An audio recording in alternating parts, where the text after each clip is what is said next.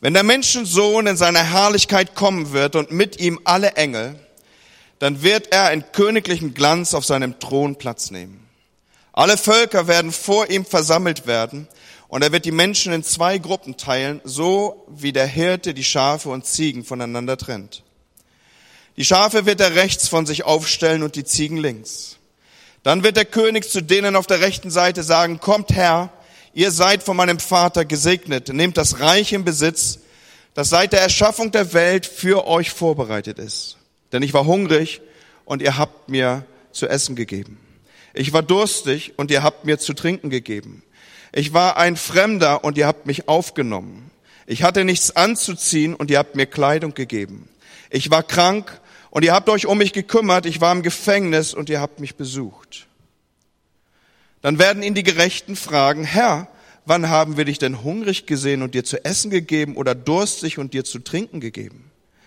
Wann haben wir dich als Fremden bei uns gesehen und haben dich aufgenommen? Und wann haben wir dich gesehen, als du nichts anzuziehen hattest und haben dir Kleidung gegeben? Wann haben wir dich krank gesehen oder im Gefängnis und haben dich besucht? Darauf wird der König ihnen antworten, ich sage euch, was immer ihr für einen meiner Brüder getan habt, und wäre er noch so gering geachtet gewesen, das habt ihr für mich getan. Und Herr, wir beten, dass du uns heute Morgen mit der Predigt und den Impulsen aus deinem Wort berührst. Herr, wir öffnen dir unser Herzen. Du sagst, dass das Wort Gottes aufgeht in unterschiedlicher Weise. Wir sind hier mit einem vorbereiteten Herzen. Wir beten, dass dein Wort hineinfällt und vielfach Frucht bringt. Amen. Amen. Ich lade euch ein, dass ihr eure Plätze einnimmt.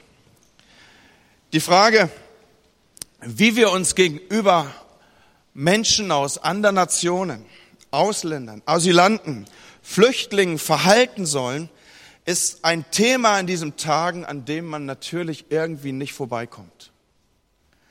Es kann gerade aktueller nicht sein.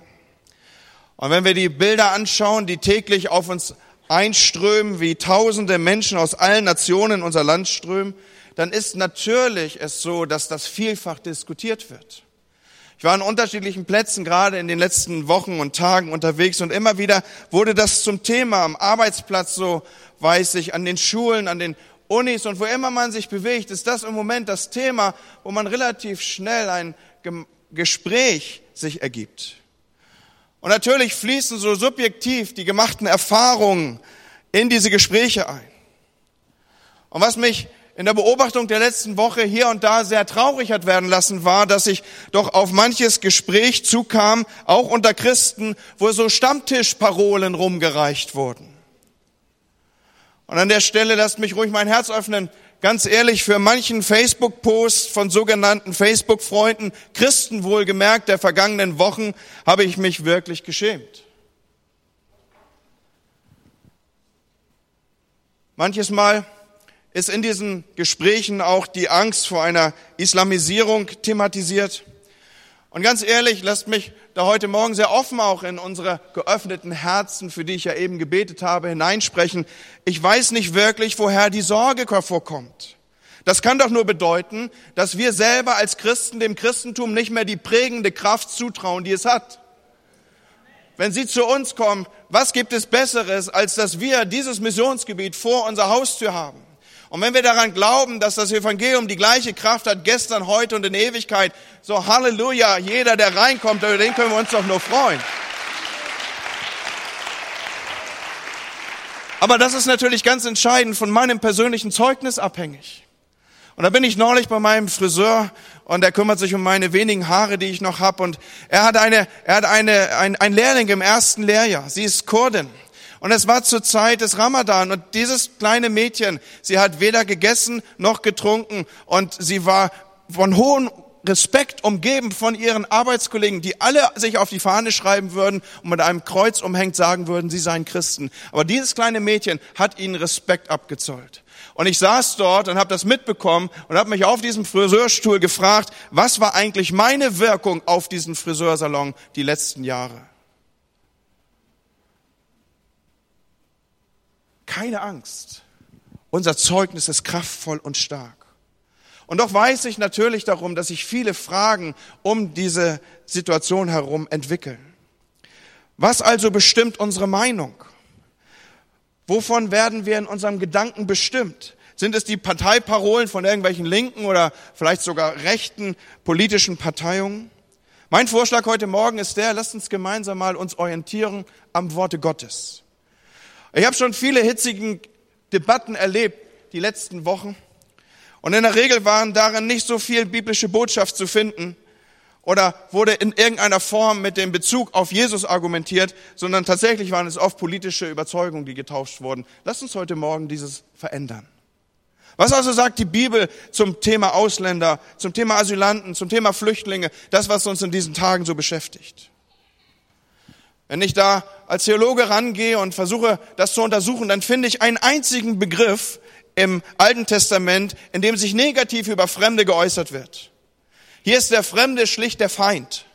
Er ist irgendwie bedrohlich, nicht zuletzt wegen der fremden Religion oder seinem, seines fremdartigen Verhaltens. Und meist wird dieser Begriff, diese Vokabel dann gebraucht, wenn Israel unterzugehen droht dadurch, dass sie ihre eigene Identität nicht leben dann wird es mal tatsächlich in irgendeiner Form negativ gefärbt. Aber an der überwiegenden Mehrheit dessen, was sich im Alten Testament abbildet, was sich dort an Vokabeln findet, in Bezug auf den Fremdling oder den Fremden, den Mitbewohner, das steht eindeutig im Zusammenhang damit, dass Gott dem Fremden in Schutz nimmt, dass seine Rechte unbedingt zu wahren sind. Es gibt in der Bibel ein archaisches Asylrecht. In einer Kultur, in der die Gastfreundschaft heilig ist, darf der Fremde, darf der Flüchtling, darf der Asylant nicht mal angetastet werden. Und meist lebt er ja im sozialen Elend und so wird in der Bibel er zusammen mit Waisen und Witwen benannt und unter die besondere Obhut Gottes gestellt. Wie ein Einheimischer unter euch soll der fremdlich bei euch wohnen. Und du sollst ihn lieben wie dich selbst. Denn ihr seid auch Fremdlinge gewesen im Ägyptenland ich bin der Herr, euer Gott. Das finden wir im zweiten Buch Mose ab Vers 19. Ja, Gott geht so weit, dass er den Segen im gelobten Land davon abhängig macht, wie mit Fremden umgegangen wird. Werden sie rücksichtsvoll unterstützt, wird der Segen in Israel aufblühen, wird dieses Land fruchtbar sein und es wird ihm gut gehen. Werden sie unterdrückt, wird das Volk leiden. Überhaupt im Alten Testament spielt das Fremdsein eine herausragende Rolle, wenn man mal in dieser, in dieser Weise durch die Seiten hindurchblättert. Eigentlich ist die ganze Bibel ein Buch von, voll mit Flüchtlingsgeschichten. Das geht schon auf den ersten Seiten der Bibel los. Adam und Eva emigriert, rausgeflogen aus der Heimat, müssen jetzt jenseits der Heimat, jenseits von Eden, jenseits des Ortes, der für sie geschaffen war, leben. Kein steht und steht umher. Abraham fängt in der Fremde nochmal an, in einem Alter, wo man eigentlich alte Bäume nicht mehr verpflanzt. Isaak ist ein Wirtschaftsflüchtling, würde man heute sagen. Die Erzväter des Volkes Israels waren Wanderhirten, von Gott geführt, mit dem Versprechen im Hintergrund, eines Tages würde man ihnen Land geben. Die Söhne Jakobs fliehen vor der Hungersnot nach Ägypten. Wenn das nicht klassische Wirtschaftsflüchtlinge sind, dann weiß ich nicht, was sonst. Und auch das Neue Testament beginnt mit einer Flüchtlingsgeschichte. Im Grunde genommen ist unser ganzes Buch eine einzige Flüchtlingsgeschichte. Die Geschichte Gottes mit seinem Volk ist die Geschichte von Fremdlingen.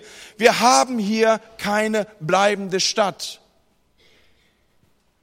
Mose hat es ihnen versprochen, Gott wird euch ein Land geben. Da wird es euch gut gehen, da werdet ihr Milch aus Wasserhähnen trinken und Honig wird die Straße runterfließen. Also ist jetzt mehr so eine neue Übersetzung nach Andi Sommer. Aber dieses Land, so wird ihnen gesagt, wird nicht euer Eigentum sein. Es ist ihnen zum Besitz gegeben. Die Eigentumsverhältnisse waren geregelt, die lagen bei Gott. Deswegen konnte man auch kein Land verkaufen. Man kann nichts verkaufen, was einem nicht gehört. Und nicht zuletzt unser Gott selbst stellt sich als jemand vor, der in Bewegung ist als jemand, der im Zelt wohnt, der seinen Leuten nahe sein will, der, der sich in einer dynamischen Bewegung bewegt. Das wird spätestens klar, als König David Jahrhunderte später den Plan fasst, dass er Gott ein Haus bauen will, ein Tempel für den nicht sesshaften Gott. Und in der Antwort Gottes, die der Prophet Nathan überbringt, da ist es fast so, als würde Gott sagen, ey, wollt ihr mich in ein Gefängnis einsperren? Ist hochinteressant, diese Textstelle 2. Samuel 7, für den, der da mitschreibt. Du willst mir ein Haus bauen, damit ich darin wohne? Seit dem Tag, als ich die Israeliten aus Ägypten herausgeführt habe, habe ich bis heute nie in einem Haus gewohnt, sondern bin in einer Zeltwohnung umhergezogen. Es ist fast so, als würde Gott fragen, was soll ich in einem Haus? Ich bin in Bewegung. Ja, ich bin ständig unterwegs. Ich bin bei meinem Volk und doch nicht in irgendeinem Kasten. Die wichtigste Erfahrung der Menschen damals war die, dass sie aus Gefangenschaft errettet wurden. Aus Sklaverei. Gott war mit ihnen zusammen auf den Weg. Sie waren jetzt unterwegs in eine neue Heimat. Und jedes Kind kannte damals diese Worte. Sie wurden der nachfolgenden Generation wieder und wieder ins Herz geschrieben. Woran ich denke, wenn ich das hier vor uns ausbreite, ist an das fünfte Buch Mose. Dort gibt es ein Bekenntnis, das jeder Israelit bei der Darbringung seiner Erstlingsfrucht zu bringen hatte. Wisst ihr um diesen Tatbestand? Es war eine Ordnung, dass man die Erstlingsfrucht, das erste seines Verdienstes, das erste seiner Ernte, das erste, was man hatte, das brachte man ins Haus Gottes. Bevor man sich alle anderen Sachen bediente und für das eigene zurücklegte, brachte man die Erstlingsgabe Gott. Und diese Erstlingsgabe war verbunden mit einem Bekenntnis, das von jedem Israelit gesprochen werden musste und das über die Generation hinweggereicht wurde. Und dieses Bekenntnis ging so. Mein Vater so fing es an, war ein heimatloser Aramäer. Er zog nach Ägypten, lebte dort als Fremder mit wenigen Leuten und wurde dort zu einem großen, mächtigen, zahlreichen Volk. Die Ägypter behandelten uns schlecht und machten uns rechtlos und legten uns harte Fronarbeit auf. Wir schrien zum Herrn, dem Gott unser Väter, und der Herr hörte unser Schreien und sah unsere Rechtlosigkeit, unsere Arbeitslast und unsere Bedrängnis. Der Herr führte uns mit starker Hand und hocherhobenem Arm unter großem Schrecken unter Zeichen und Wunder aus Ägypten. Er brachte uns an die Städte und gab uns dieses Land, ein Land, in dem Milch und Honig fließen. Und siehe, nun bringe ich hier die ersten Erträge von der Früchte des Landes, das du mir gegeben hast, Herr. Das war die Formel, die jeder Israelit bei der Erstlingsgabe zu sprechen hatte. Und es fing damit an, dass man sich bewusst machte, ich bin unterwegs. Ich bin ein Flüchtling. Ich bin ein heimatloser Aramäer gewesen und lebe jetzt in einem Land, das mir zum Besitz gegeben ist, aber dessen Eigentum Gottes ist. Und Freunde, hier spüren wir ein wenig etwas ab wie Gott unterwegs sein muss. Und ich bin mir ziemlich sicher, ich gebe mal diese Deutung da rein, wer sich richtig mit Gott anlegen möchte, wer Gott richtig entzürnen will, wer Gott wirklich zum Feind haben will, der behandelt Flüchtlinge und Ausländer wie Leute zweiter Klasse. Der kriegt richtig Stress mit Gott, Leute. Ein kleines Gebot in der Gesetzessammlung aus dem dritten Buch Mose, aus den sogenannten Heiligkeitsgesetzen ist seit Jesus auf dieser Erde unterwegs war, ein zentraler Pfeiler unseres Glaubens geworden. Dieses kleine Gebot aus den Heiligkeitsgesetzen steht im dritten Buch Mose im Kapitel 19 ab Vers 33. Ich lese es uns. Wenn bei dir ein Fremder in eurem Land lebt, sollt ihr ihn nicht unterdrücken. Der Fremde, der sich bei euch aufhält, soll euch wie ein Einheimischer gelten. Und du sollst ihn lieben wie dich selbst, denn ihr selbst seid Fremde in Ägypten gewesen. Ich bin der Herr, euer Gott.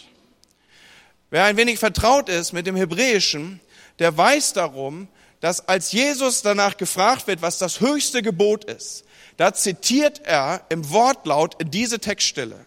Und er zitiert, ich hoffe, dass ihr diesen Teil erkannt habt, mit dem du sollst ihn lieben wie dich selbst. Er zitiert aus diesem Heiligkeitsgebot. Jesus benutzt diesen Vers als Antwort auf die Frage nach dem höchsten Gebot. Und seine Antwort ist ja die, du sollst den Herrn, deinen Gott lieben mit ganzem Herzen und mit ganzer Seele und mit all deinen Gedanken und du sollst deinen Nächsten lieben wie dich selbst. Und jeder war vertraut mit diesen alttestamentlichen Texten. Jeder wusste sofort, aus welcher Textstelle Jesus heraus jetzt zitierte. Und wir wissen darum, dass jetzt die Leute, die das hörten, Jesus provozieren wollten. Sie fragten nämlich nach, wer ist denn mein Nächster? Liebe deinen Nächsten wie dich selbst, hat Jesus gesagt, und er bezog sich hier auf diesen Kontext, der zuvor und als erstes gesprochen war im Kontext von Fremdlingen, im Kontext von Flüchtlingen. Versteht ihr den Zusammenhang, warum ich diese Brücke hier baue? Jesus nimmt diese Textstelle, liebe deinen Nächsten wie dich selbst, aus einem Ursprungstext heraus, der eigentlich im Kontext von Flüchtlingen und Ausländern steht. Und jetzt wird er natürlich provoziert von denen, die das hier hören, denen das nicht schmeckte, was er da sagte. Und sie sagen, was ist denn, wer ist denn mein Nächster? Das haben sich die Leute wahrscheinlich gar nicht mehr so vorstellen können. Jetzt, wo es ihnen gut ging, wo sie gesetzt waren in einem Land, wo es ihnen wohl ging. Und Jesu Antwort auf diese Frage, wer ist mein Nächster, ist das bekannte Gleichnis vom barmherzigen Samariter. Und siehe, so erzählt Jesus uns die Gegebenheit. Ein Mensch fiel unter die Räuber. Das Ganze geht damit los, dass ein Schriftgelehrter aufstand, ihn zu versuchen. Meister, was muss ich denn tun, dass ich das ewige Leben ererbe? Warum gehe ich nochmal zurück auf diese Textstelle? Weil das, was wir hier heute Morgen betrachten, hat offensichtlich auch etwas damit zu tun, wo ich die Ewigkeit verbringe. Jesus gibt hier Antwort darauf, wie man das ewige Leben ererbt. Die Eingangstextstelle, die wir gelesen haben, da ging es um das Gericht, was einmal kommen wird über diese Erde und wo Jesus urteilen wird nach einem Kriterium. Und offensichtlich ist dieses Kriterium, wie sind wir umgegangen mit Menschen, die als Flüchtlinge und Fremdlinge in unserer Mitte gewohnt haben. Und er sagt, was muss ich tun, dass ich das ewige Leben ererbe? Und er antwortete, du sollst den Herrn, deinen Gott lieben von ganzem Herzen, ganzer Seele, von allen Kräften und mit ganzem Gemüt und deinen Nächsten wie dich selbst. Dieser aber sprach zu ihm, du hast recht geantwortet. Aber wer ist denn mein Nächster? Da antwortete Jesus und sprach, ein Mensch, der ging von Jerusalem hinab nach Jericho und fiel unter die Räuber. Die zogen ihn aus und schlugen ihn und machten sich davon und ließen ihn halbtot liegen. Es traf sich aber, dass ein Priester dieselbe Straße hinabzog und als er ihn sah, ging er vorüber. Genauso auch ein Levit. Als er zu der Stelle kam und ihn sah, ging er vorüber. Ein Samariter aber, der auf der Reise war, kam hin und als er ihn sah, jammerte er es ihn. Und er ging hin zu ihm, goss Öl und Wein auf seine Wunden, verband sie ihm, hob ihn auf sein Tier und brachte ihn in die Herberge, dass er dort gepflegt würde. Und am nächsten Tag zog er zwei Silbergroschen heraus, gab sie dem Wirt und sprach, pflege ihn. Und wenn du mehr ausgibst, ich will's bezahlen, wenn ich wiederkomme. Wer von diesen dreien meinst du, ist der Nächste gewesen, der unter dem, der unter die Räuber gefallen war? Und er sprach, der, Barmherzige, der Barmherzigkeit an ihm tat. Da sprach Jesus, so geh hin und tu desgleichen. Diese Geschichte lebt davon, dass wir hineingezwungen werden in eine bestimmte Perspektive. Wir müssen nämlich die Perspektive von jemandem einnehmen, der Hilfe nötig hat. Und wenn man das macht, wenn man diese, sich in diese Perspektive hineinzwingt in der Geschichte, die Jesus hier erzählt, dann wird die Frage, wer mein Nächster ist, quasi von selbst beantwortet. Sie ergibt sich nämlich aus der Umkehr der Perspektive. Nämlich, dass du plötzlich jemanden zum Nächsten wirst, der dich schlicht braucht. Jesus fragt ja, wer hat sich dir als Nächster erwiesen? Und der hat sich als Nächster erwiesen, der nicht die Straßenseite gewechselt hat, der nicht einen großen Bogen gemacht hat. Und weil dieser Perspektivwechsel, da an dieser Stelle bitte ich euch gut aufzupassen jetzt, weil dieser Perspektivwechsel für unseren Glauben so grundlegend ist, dass wir uns nämlich immer wieder in die Seite, auf die Seite derer stellen, die Hilfe nötig haben. Dass wir uns immer wieder in die Perspektive derer hineinstellen, die jetzt von uns Hilfe brauchen. Dass wir uns mal auf die Seite derer stellen, denen es nicht gut geht. Weil dieser Perspektivwechsel so grundlegend für unseren Glauben ist und deshalb immer wieder auch eingeübt werden muss. Möchte ich mit euch zum Schluss dieser Predigt eine kleine Fantasiereise machen. Seid ihr noch mit mir? Wir gehen mal los. Stellt euch vor, Folgendes passiert. Bei uns in Deutschland geht die Demokratie den Bach ab. Das ist gar nicht so weit hergeholt. Wir stellen uns einfach nur vor, die Schere zwischen ein paar Leuten, die immer reicher werden, und der Mehrheit, die immer weniger hat, wird immer größer und diese Schere würde unüberbrückbar werden. Und du gehörst vielleicht zu einem Heer von jungen Arbeitslosen. Die Korruption blüht, weil du sonst auf keinen grünen Zweig mehr kommst und die Werte der Gesellschaft sind lange altmodisch und uncool und in den Müll gewandert. Da putscht plötzlich ein, ein, ein aggressiver und ein populistischer Diktator und übernimmt im Handstreich die Regierung. Und plötzlich haben wir hier in Deutschland keine Demokratie mehr, sondern wir haben Diktatur. Und eine Hetzjagd beginnt. Und sie beginnt vielleicht als erstes an den Journalisten und dann an den angeblichen Volksfeinden und dann an all denen, die denken, nee, Moment mal, Demokratie wird doch eigentlich gar nicht so schlecht.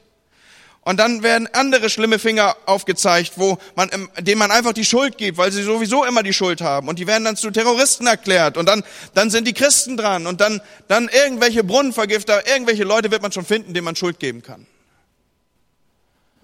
Und all das passiert, dem Land geht es nicht wirklich besser aber man darf jetzt nichts mehr sagen. Und dann kommt es an den Punkt, weil du Jeside bist oder Christ oder Moslem oder was auch immer, du hast keine Perspektive mehr, keine Arbeit, keine Familie, die du gründen kannst. Du weißt nicht, womit du deine Kinder ernähren sollst.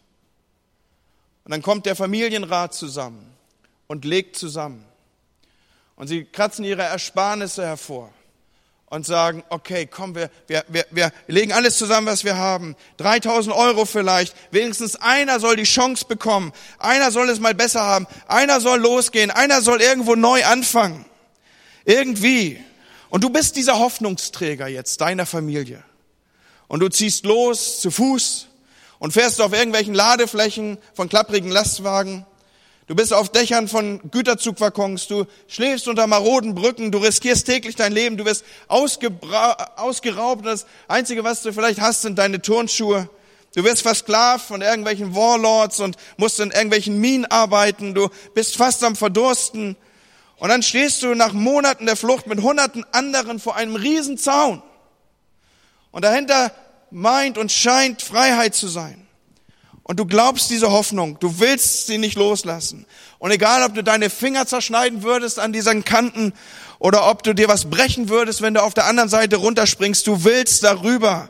Und wenn du drüben bist, dann glaubst du, ein neues Leben fängt an, das hoffst du. Und so hockst du mit 20 anderen dann, als du drüben bist, auf irgendwelchen Zimmern, in einem Sammellader, in einem Gastland und du wartest darauf, dass was passiert. The government is under fire from all sides for the way it's dealing with this crisis. Es war schlimm zu Hause. Wir mussten weg. Papa konnte nicht mit. Ich weiß nicht, wo er jetzt ist.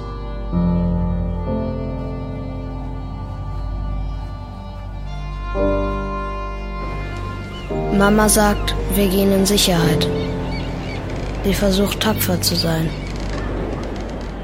Ich habe gehört, dass diese Boote dauernd sinken.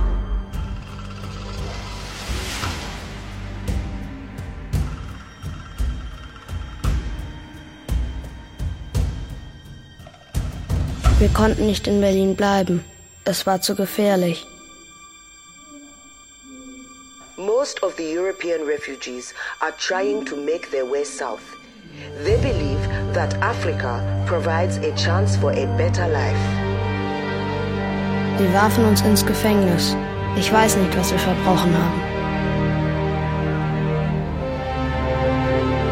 Ich habe Angst. We have tough decisions to make. We cannot treat these people like animals. There are too many whites living around here now. It is my taxes that are going to support these people.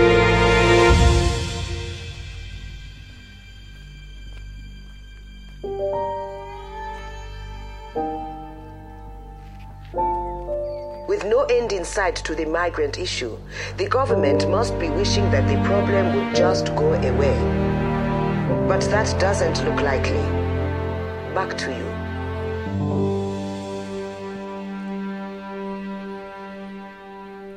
Wie wirst du zum Nächsten?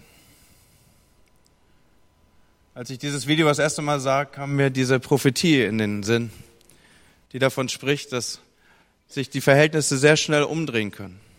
Dies ist eine fiktive Geschichte, wo Menschen aus Berlin flüchten und Aufnahme suchen in Ländern, aus denen wir jetzt Flüchtlinge aufnehmen.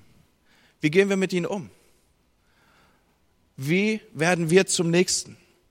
Was ist, wenn in die kleine Geschichte, diese fiktive Geschichte, die ich hier erzähle, jemand kommt von den Einheimischen und hört einfach zu? Er bringt ein paar Sätze in Landessprache bei. Er erklärt Sachen, auf die man achten muss. Was ist, wenn diese Menschen etwas zu tun bekommen und da jemand ist, der das Wort sagt, dass sie vielleicht bis zu diesem Zeitpunkt nie gehört haben und dass das wie, wie aus einer anderen Welt klingt, willkommen. Du bist uns willkommen. Warum? Weil unser Gott selbst ein Flüchtlingskind ist. Und du erzählst von deinem Exodus, von deiner Flüchtlingsgeschichte. Du erzählst vielleicht, dass deine Großmutter auch fliehen musste nach dem Krieg. Und du erzählst die Geschichte deines Glaubens. Du teilst den christlichen Glauben mit jemandem, der vielleicht aus einem muslimisch-islamischen Hintergrund kommt.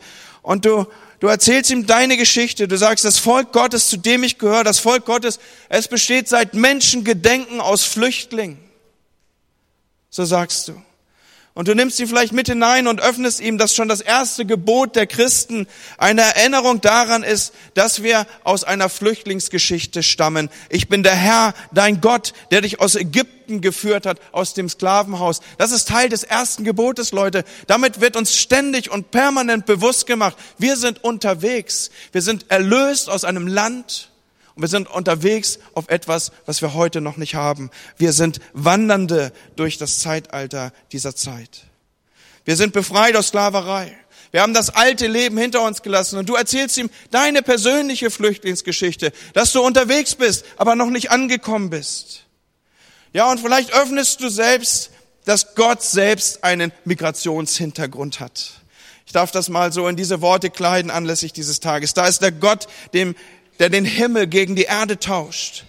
Und das bedeutet, dass er wie ein Flüchtig darauf angewiesen ist, dass die Menschen ihn aufnehmen. Und es heißt in Johannes 1, Vers 11, er kam in die Welt, aber die Welt nahm ihn nicht auf. Er ließ alles los, was er hatte, seine ganze Göttlichkeit und wurde wie ein Sklave und den Menschen gleich, Philippa 2, Vers 6.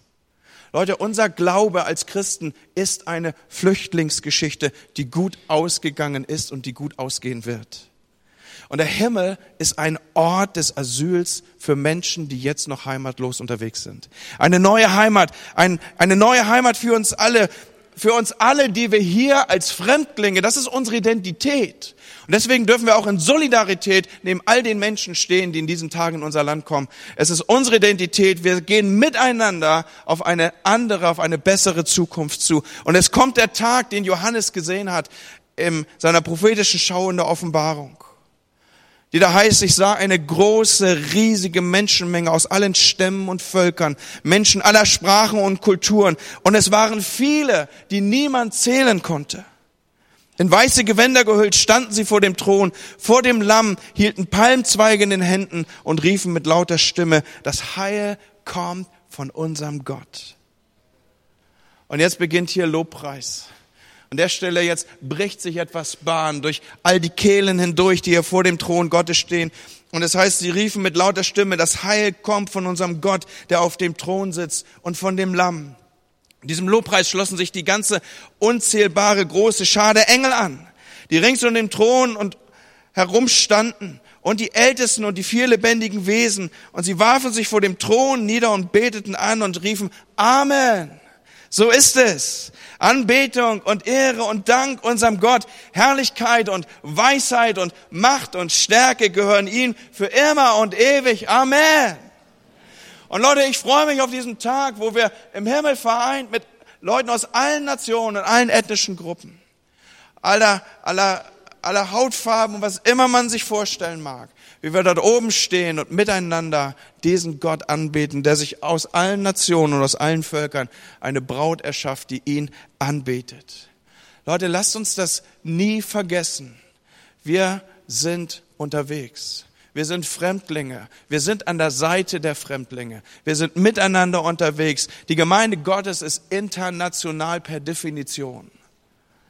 Und sie ist ein Ort, der schon hier das abbilden darf, was im Himmel einmal sein wird. Was für eine Zukunft. Und ich möchte, dass wir uns erheben und dass wir Gott danken für das, was sein Gedanke ist mit Gemeinde. Heute Morgen wollen wir das abbilden. Und heute Morgen möchte ich fragen, ist jemand, der in seinem Herzen weiß, ich gehöre gar nicht zu dieser Kirche. Ich habe vielleicht nie mein Leben Jesus gegeben. Ich bin jemand, der, der heute Morgen hier irgendwie mitgekommen ist und man hat mir versprochen, es gibt was Leckeres zu essen und der Eingangskaffee, der war schon relativ gut. Aber das, was du hier erzählst, Pastor, dass ich zu einer Schar gehören darf, die herausgerufen ist und die eines Tages sich vor dem Thron Gottes einfinden wird und ihn anbeten wird, das kann nicht ich sein, weil Jesus ist nicht mein Herr. Ist jemand hier, dessen Herr nicht Jesus ist und der heute Morgen sagen möchte, ich gebe mein Leben Jesus, dann lass mich deine Hand sehen. Das ist ein Moment, der nur dich und Gott angeht. Und wir anderen, wir machen einfach Party, wenn du dich für Jesus entscheidest. Das ist unser, unser Teil, das mitzufeiern. Aber ist jemand hier, der mir jetzt durch Handzeichen sagt, ich gehöre noch nicht dazu, aber ich will dabei sein. Ich will mein Leben Jesus geben. Ist jemand heute Morgen in diesem Raum, den das betrifft? Dann ist das deine Gelegenheit.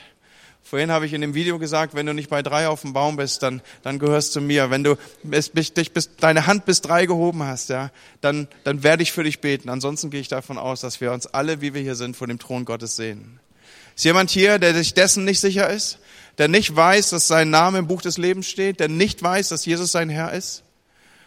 Und der heute Morgen sagen will, mein Leben gehört Jesus. Ich will es ihm heute Morgen geben. Ist jemand hier? Eins, zwei, Jetzt ist die letzte Gelegenheit. Drei. Leute, wir können Party feiern, wir sind unter uns. Tolle Sache. Ja, zumindest das, was ich sehe. Und wir wollen das auch tun. Wir wollen Jesus anbeten. Und wir wollen schon jetzt das ausdrücken, was im Himmel einmal sein wird, dass wir gemeinsam vor dem Thron Gottes stehen werden und ihn anbeten. Und unser Team wird uns dazu führen jetzt.